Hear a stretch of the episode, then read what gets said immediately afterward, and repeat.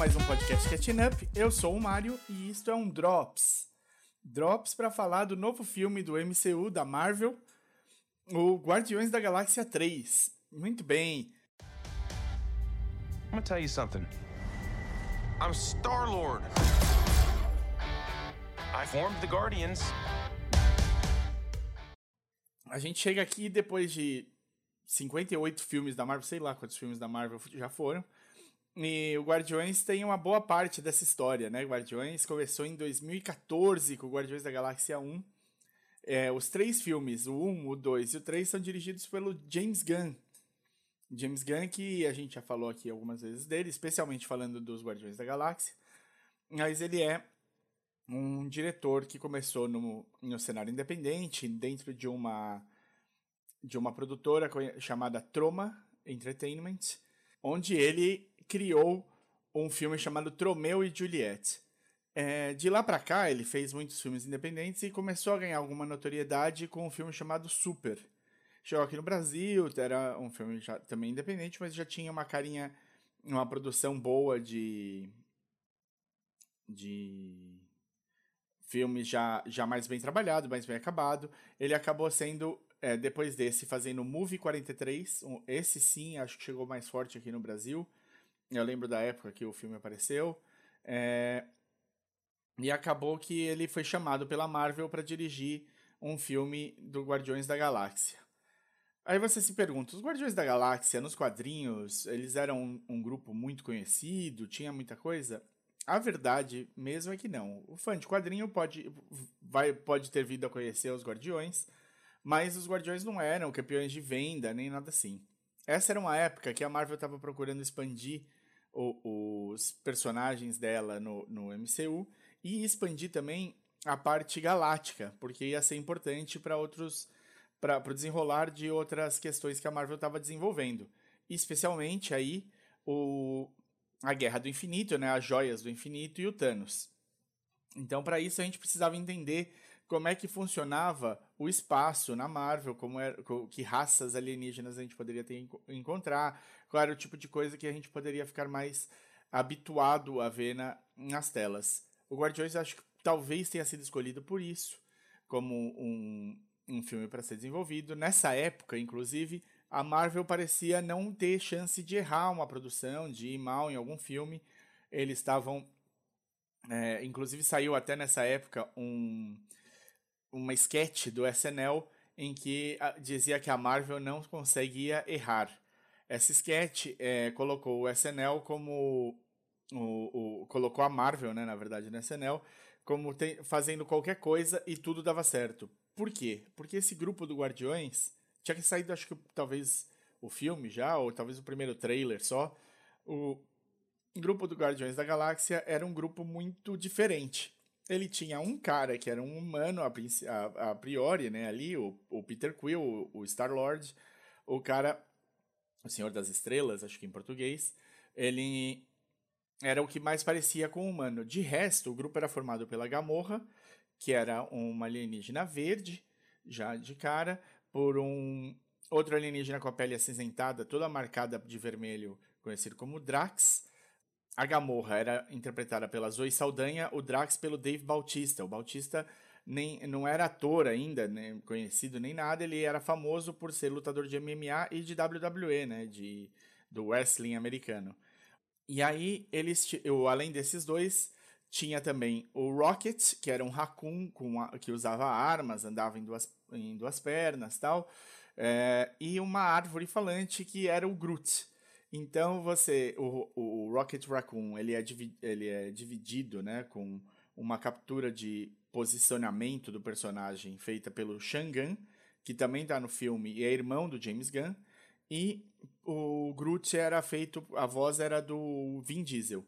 Então esses eram os personagens principais daquele primeiro filme, e a gente veio a conhecer todo o folclore em volta disso, né? O, o Peter Quill, o Star-Lord, era um, um saqueador, fazia parte desses Scavengers, um grupo que segue uma honra, um código de conduta pessoal, e ele tinha sido raptado da Terra logo após a morte da mãe dele por, um, por, por esse grupo, em vez de ser entregue como ele havia sido contratado, é, como os, os scavengers, né, os saqueadores tinham sido contratados para fazer, o líder desses scavengers é, acabou se afeiçoando ao menino e cuidando dele. O líder é o Yondu, feito pelo Michael Hurk, que a gente conhece do Walking Dead, das duas primeiras temporadas Walking Dead, mais principalmente.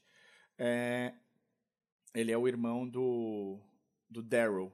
Então, é, e aí você tem o desenvolvimento a partir disso, com eles indo com o Star-Lord virando as costas ao grupo dele de, de escavadores, indo sozinho atrás de uma recompensa para capturar uma um, um invólucro, né? um negócio que guardava uma joia do infinito. Ele não sabia que guardava a joia do infinito, ele não sabia o que tinha lá a princípio, e ele estava só querendo realmente é, pegar o pagamento que foi oferecido por isso. Ao chegar nesse planeta, ele é atacado por um grupo de, de, de outros extraterrestres e consegue fugir com essa joia. É, esse grupo trabalha para o Ronan. O Ronan é um personagem que estava associado ao Thanos e ele estava indo atrás dessas joias do infinito para o Thanos. O, Ronan é feito pelo Lee Pace, que vocês viram aqui no, na série Fundação, do que, é base, que é, baseou os livros do Isaac Asimov para a TV, da Apple TV Plus.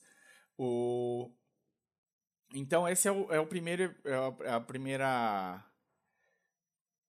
O, o, primeiro filme, né? Nesse filme você vê os, os guardiões se conhecendo, não da maneira mais habitual, e acabando sendo presos juntos, fugindo juntos e se tornando meio que uma família, né? Incluindo nisso a Gamorra, que tinha ido atrás da joia para o Ronan e que estava preparada a princípio a, virar casaca também e não entregar a joia para o Ronan porque ela já tinha desistido de ajudar o pai dela. Ela é filha do Thanos.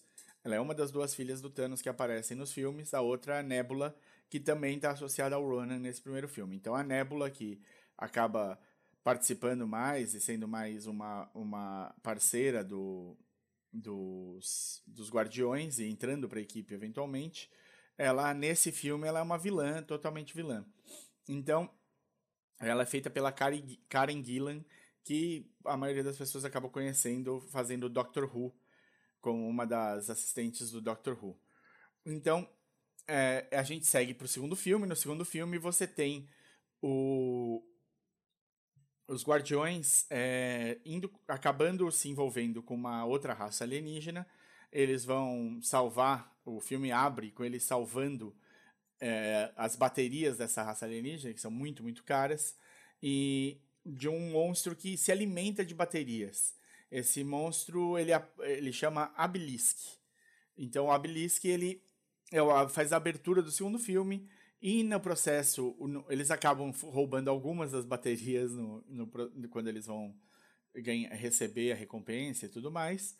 A recompensa deles é a nébula, eles é, a nébula havia sido presa e aí eles pegam a nébula de volta e uh, eles vão no, quando eles estão saindo do planeta descobre-se que as baterias foram roubadas e eles vão atrás o, o, o essa raça alienígena vai atrás do dos guardiões e na fuga eles acabam caindo num planeta, são salvos por um, por um personagem que a gente vem a conhecer logo depois, e caem nesse planeta. Nesse planeta você conhece o Ego, e o Ego tem uma assistente lá que chama Mantis. O Ego, você vem a descobrir, ele é pai do Star-Lord, e ele é interpretado pelo Kurt Russell.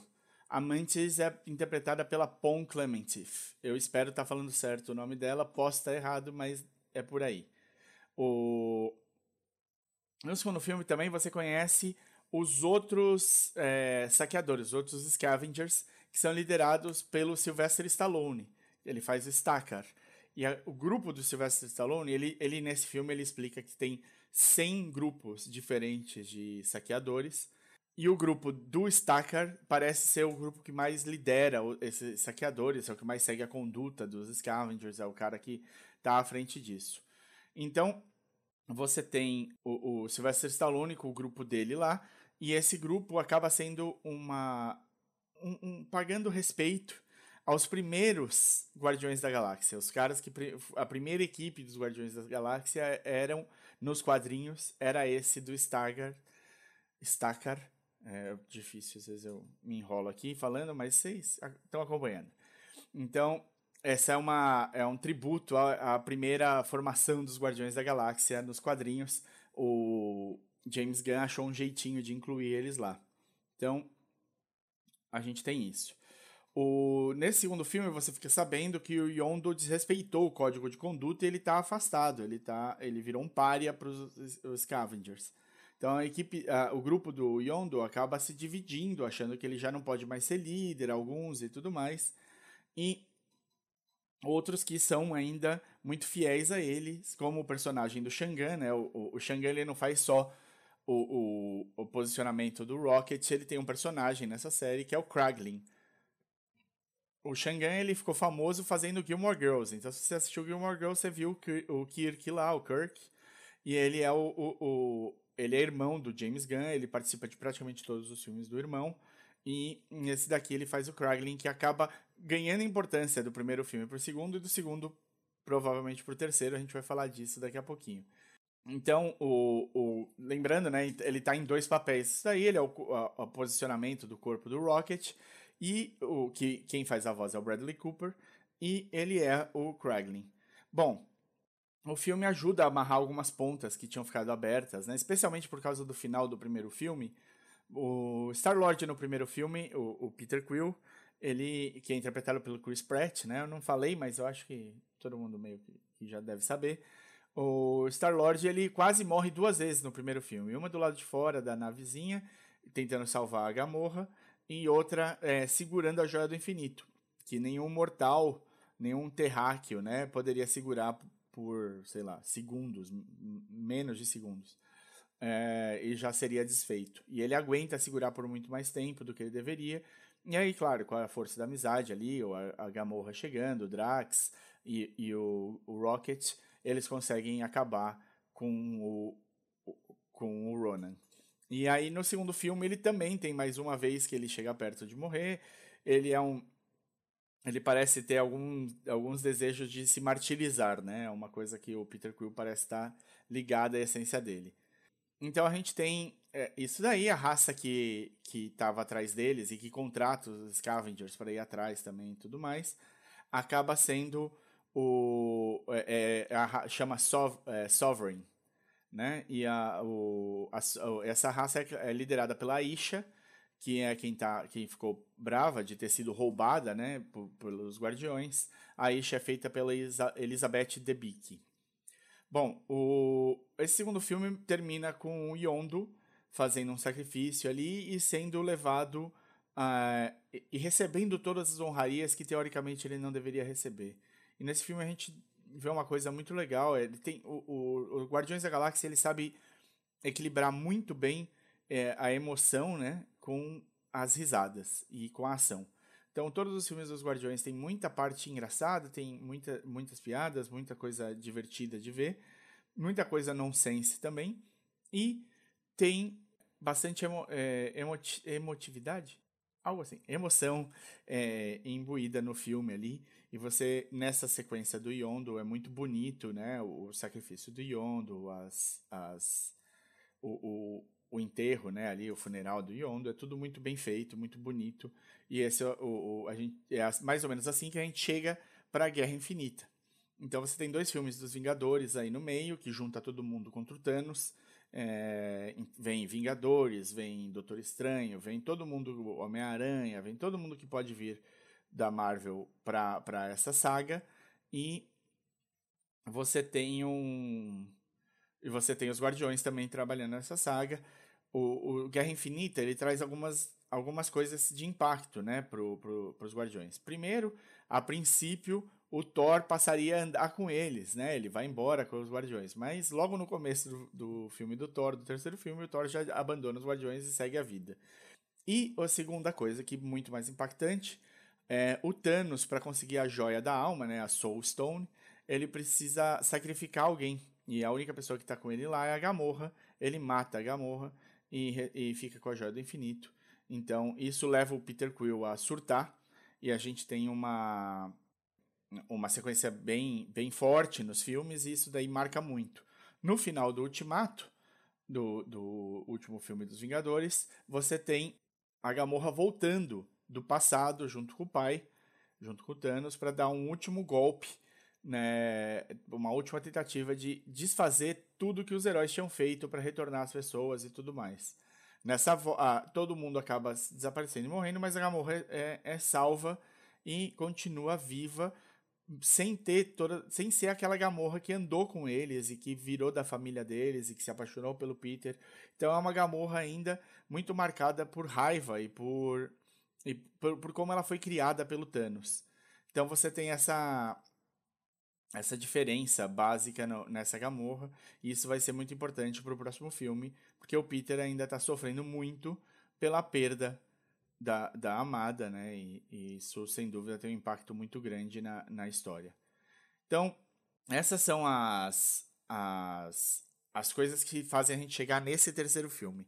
Tem uma estrinha, né? Que é uma parte da história que vale a pena contar. O James Gunn ressurgiram alguns tweets, foram atrás de uns tweets do James Gunn muito antigos, de quase 10 anos atrás, em que ele falava uma série de absurdos, um monte de besteira, acho que talvez tentando ser engraçado. E o, acaba sendo ah, é, mal visto pelo, pela Disney, que a, termina o contrato com o James Gunn. Então eles iam contratar outra pessoa para dirigir o terceiro Guardiões. E o James Gunn, sendo é, demitido, assinou um contrato com a DC para dirigir o Suicide Squad 2, né, o segundo filme do Suicide Squad, que ficou conhecido como The Suicide Squad, ou Esquadrão Suicida, e é, para trabalhar também numa série depois desse Suicide Squad, que, com um personagem que ele lança nesse filme, o Peacemaker. Ele faz essa série para HBO. Então isso atrasa muito, porque a Marvel não é, repensa tudo que ela tinha feito, conversa de novo com o James Gunn, ouve as desculpas do James Gunn e recontrata o James Gunn. Mas o James Gunn só vai poder dirigir depois que isso.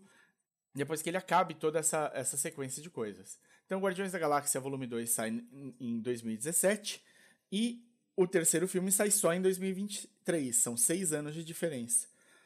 Mas eles fizeram a coisa certa. É, eles trouxeram o diretor certo para dirigir. Esse terceiro filme tem o DNA do James Gunn e vai além, né? Ele tem o DNA dos Guardiões, desses três, é, dois filmes anteriores dos Guardiões. É, ele está super amarrado com todos os filmes e tem coisas que tiveram, que apareceram no segundo, no primeiro, no segundo, tudo isso está ali ligado. Então, é, o James Gunn, já sabendo dessa demora e da dificuldade, e que pelos cenários incríveis que eles iam ter de montar e tudo mais, aproveitou isso tudo para fazer um especial de Natal. E lançou o especial de Natal em dezembro do ano passado no Disney Plus. Nesse especial de Natal, é, é uma história bobinha, você descobre que o, o Peter Quill teve a, a, o, o, o Craiglin, né, o personagem do Shangan, tá contando para os Guardiões que o Peter Quill teve o Natal arrasado, né, por causa do, do Yondo. O Yondo, ele contou, o Peter Quill conta, contou tudo como funciona o, o, o funcionava o Natal. O, o Craiglin resolve ajudar e o Yondo acaba, acaba com a festa, manda jogar tudo fora e desfaz tudo. E aí o, eles resolvem que eles vão dar o melhor Natal possível pro Peter Quill. O Peter Quill tá depressivo, né? Tá muito triste e eles já estão ali no novo QG deles. O QG que eles acabaram ficando para eles, que é o lugar nenhum, nowhere. Esse lugar nenhum aparece no primeiro filme, é, é a base, né, do colecionador. Era ali que eles vão vender a joia do infinito para o colecionador. E quando eles são atacados pelo Ronan. Então você tem essa esse link já inicial. E o melhor presente de Natal que eles podiam dar pro Peter Quill é levar para ele de presente o maior herói da Terra, o cara que salvou uma cidade dançando, o nosso querido Kevin Bacon. Então, o Peter Quill, quando criança, contava as histórias dos filmes que ele tinha visto e as pessoas acaba é, e o pessoal do, do, dos, dos escavadores lá, os scavengers, marcaram como o Kevin Bacon sendo o maior, maior herói da Terra. Então eles resolvem que eles vão lá pegar o maior herói da Terra e dar de presente de Natal uma visita do maior herói da Terra pro Peter Quill. Essa, é, é, esse é o básico do especial de, de festas, né? especial de Natal do Guardiões da Galáxia. Bom, a gente tem uma série de. de é, quando eu fui assistir o terceiro filme, eu ainda não tinha visto o especial de Natal. Então, e tava com o, o segundo e o primeiro filme muito longe na memória, né? Eu não reassisti para ir assistir o terceiro filme.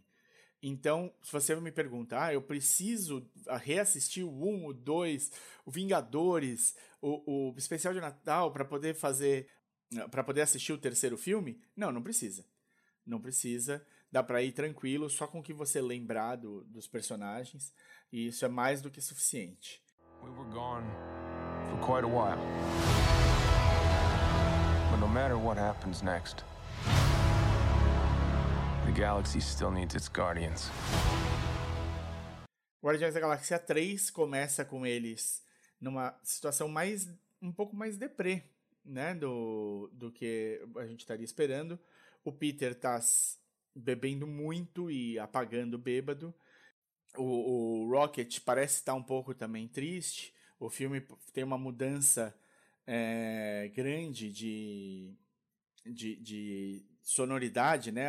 Quem, quem assistiu o primeiro e o segundo sabem que o James Gunn usa muito a trilha sonora, com músicas muito importantes e marcantes. Isso marcou muito os dois primeiros filmes.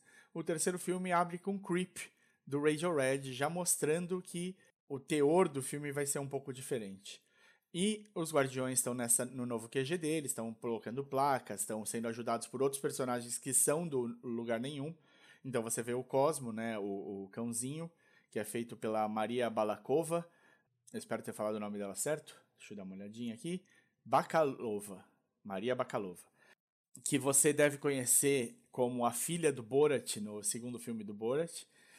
Eles têm também outros personagens que aparecem ali. Você tem o, o, você sabe, né? Quem assistiu o especial de Natal viu alguns desses personagens lá também. Inclusive, o, a banda Old 97 é, faz uma banda né, no lugar nenhum no especial de Natal. Eles todos são alienígenas lá, mas é a banda. E responsável por boa parte da trilha que eles fizeram pro, pro, pro Guardiões Especial de Natal. E você vai vendo o, o, como eles estão organizando o lugar nenhum. Só que o lugar nenhum é atacado pelo Adam Warlock, que é feito pelo Will Poulter, é, e ele está atrás do Rocket. O Adam Warlock é um, é um personagem que ele aparece, ele é da, do Sovereign, e ele aparece no final, nas cenas extras do segundo filme, dentro de um cocum, sendo preparado para como para ser o maior guerreiro dessa raça, né? O topo do, da raça. Então, assim que começa o filme, o Rocket acaba ficando muito machucado. E quando eles vão tentar curar o Rocket, eles descobrem que eles não podem. E aí passa a ser uma corrida para tentar salvar a vida do Rocket. Esse é, esse é o filme a princípio. Você vai passar por diversos cenários e vai provavelmente colocar os personagens para os próximos passos que a Marvel pretende tomar. Mas é um filme de encerramento. É o último filme de James Gunn com os Guardiões. Provavelmente a última vez que a gente vai ver todos esses Guardiões juntos. Então, você sabe que esse é um filme de encerramento. Ele vem carregado de emoção, ele vem carregado de, de todo esse histórico. E todo esse histórico vai aparecer no filme. Então, se você, é, se você gostou do primeiro e do segundo, pode ir sem medo. A gente teve aí nessa quarta fase da Marvel, pós Vingadores Ultimato, é, uma sequência de filmes que foram a cada vez que um filme era mais ou menos bom, as pessoas falavam: Nossa, Marvel voltou. Marvel voltou, porque o, o filme, os filmes seguintes foram, tem, foram sendo um pouco diferentes do que a Marvel vinha fazendo. Colocando personagens que as pessoas conheciam pouco, em situações que as pessoas tinham pouco, pouco contato, e mesmo filmes recheados de bons atores e de é, com uma diretora que, ganhadora de Oscar e tudo mais, o, o, o filme, por exemplo, como Eternos, que é esse que eu estava falando, acabou não sendo muito bem avaliado, acabou não sendo muito bem visto. Então, ficou essa sobe e desce, né? Nossa, o novo filme do Doutor Estranho, a Marvel voltou. Nossa, o novo filme do Homem-Aranha, a Marvel voltou. Então ficou um sobe e desce de impressões. Mas com esse filme do Guardiões da Galáxia Volume 3, é possível dizer que sim, a Marvel voltou. esse é o filme, o Guardiões da Galáxia Volume 3, é o filme mais bem avaliado da trilogia é, no IMDB. Ele é o que mais recebeu estrelas, ele é o que mais tá, tá as pessoas estão mais gostando. Então, é, parece que a Marvel voltou. Bom, para você que veio até aqui, maravilha. Agora eu vou falar um pouquinho dos spoilers, mais uns 5 minutinhos de spoilers aí. Vai lá, se você não assistiu o filme, assiste e depois vem procurar a gente, tá bom? Ou, ou vem ouvir esse finalzinho aqui da parte de spoilers. Então agora spoilers para Guardiões da Galáxia Volume 3.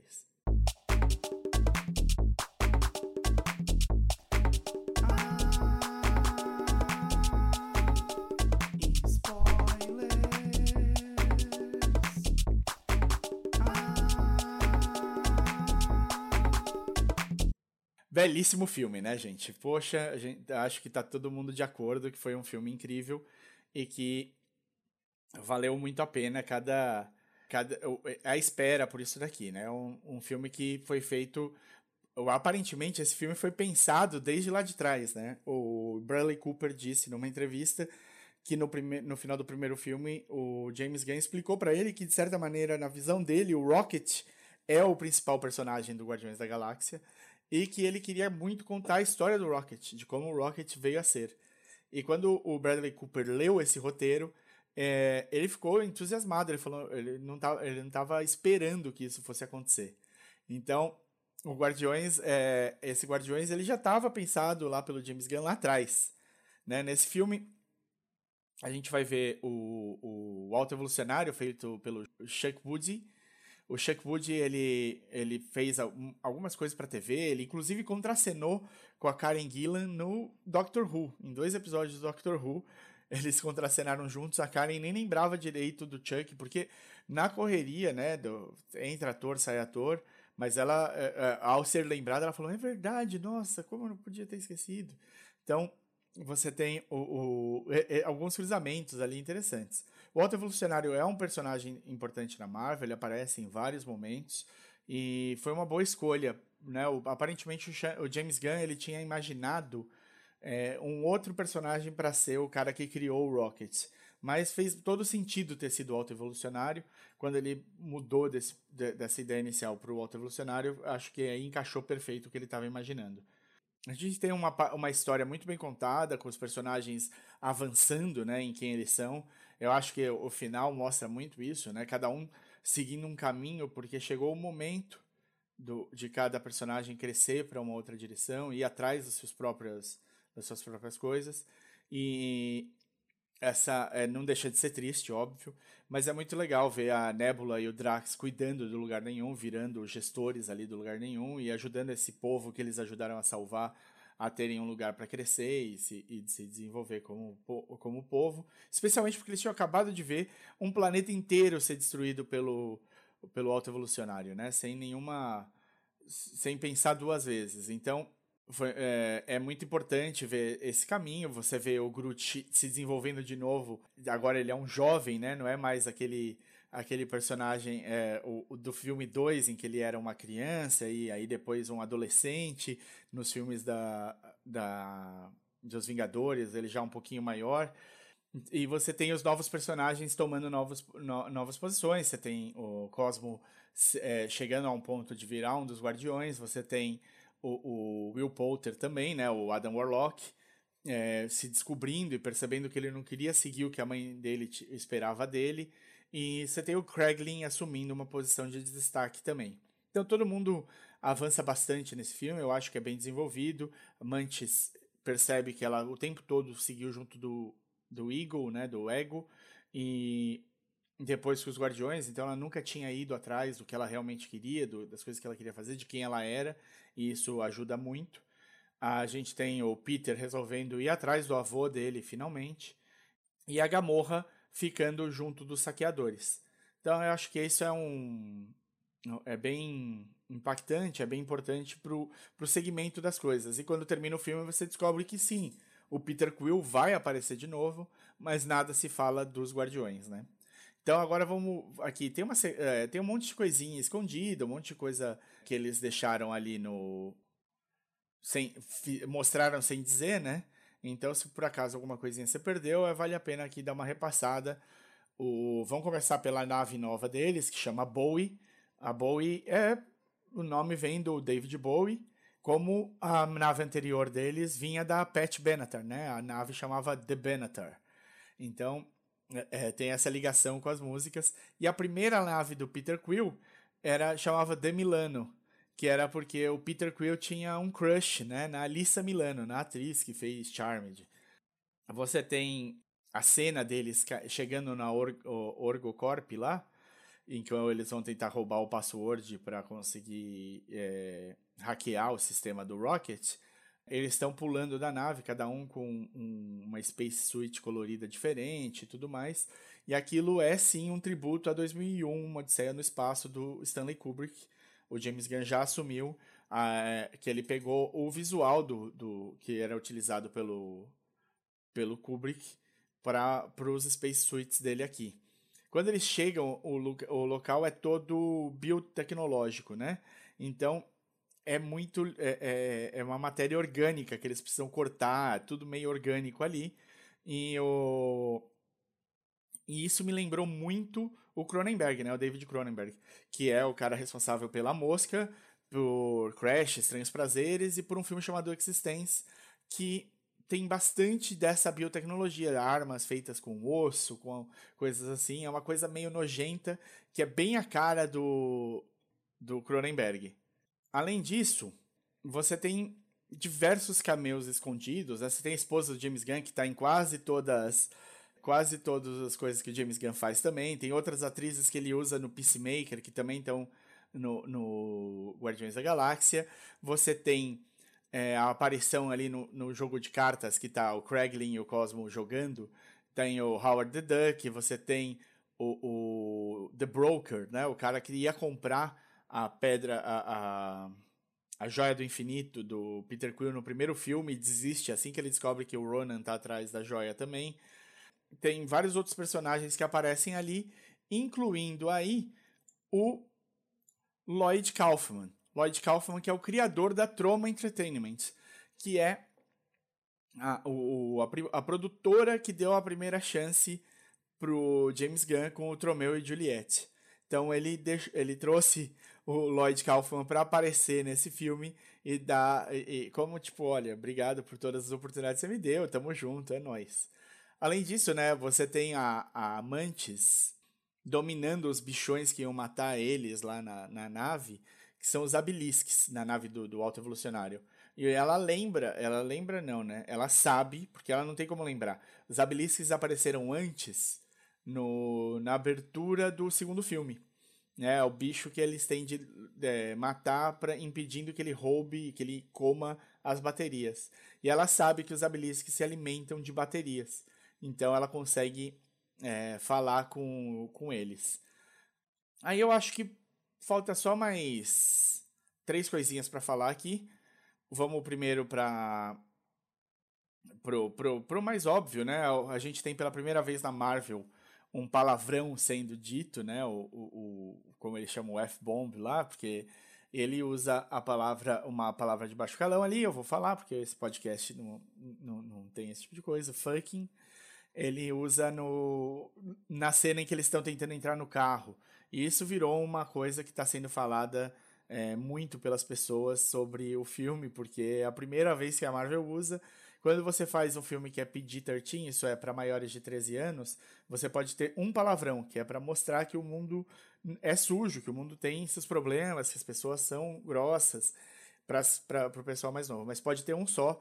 A Marvel nunca tinha usado, todo mundo aparentemente tentou colocar em algum filme, mas quem acabou colocando foi o James Gunn, o Kevin Feige, né, o, o, o diretor-geral ali da Marvel Studios, falou: olha, James, você isso daí vai ficar marcado você quer que isso seja o seu patrimônio para Marvel? Você quer, quer, você quer ser lembrado por isso? E o James Gunn falou: Claro que eu quero ser lembrado por isso. Parece que você não me conhece. Então eles usam o, o, na cena. E você tem também na cena final, né? Uma coisa que ficou. A, a Gamorra no filme inteiro, é, como ela não tem proximidade com o Guardiões da Galáxia, ela fica sem entender o Groot, né? Que é uma coisa que acontece no primeiro filme também o, o Star-Lord, o Peter Quill, não, não, não entende o que o Groot fala, né, no primeiro filme, no começo. E aí, mais pro final do filme, a Gamorra entende o que o Groot está falando, ela finalmente está ali próxima dele, ela consegue, faz parte da família, e ela consegue entender o Groot. E aí, no final, ele fala, I love you guys, né, tipo, eu te amo, eu amo vocês, caras. E é, é, ele, o Groot, na verdade, o que se entende é que o Groot não falou isso, ele falou I am Groot para as pessoas que estão de fora, mas que agora a audiência, depois de assistir tantos filmes com eles e tudo mais, também faz parte da família e a gente passa a entender o Groot, como eles entendem também. Nas cenas depois dos créditos, você tem duas coisinhas.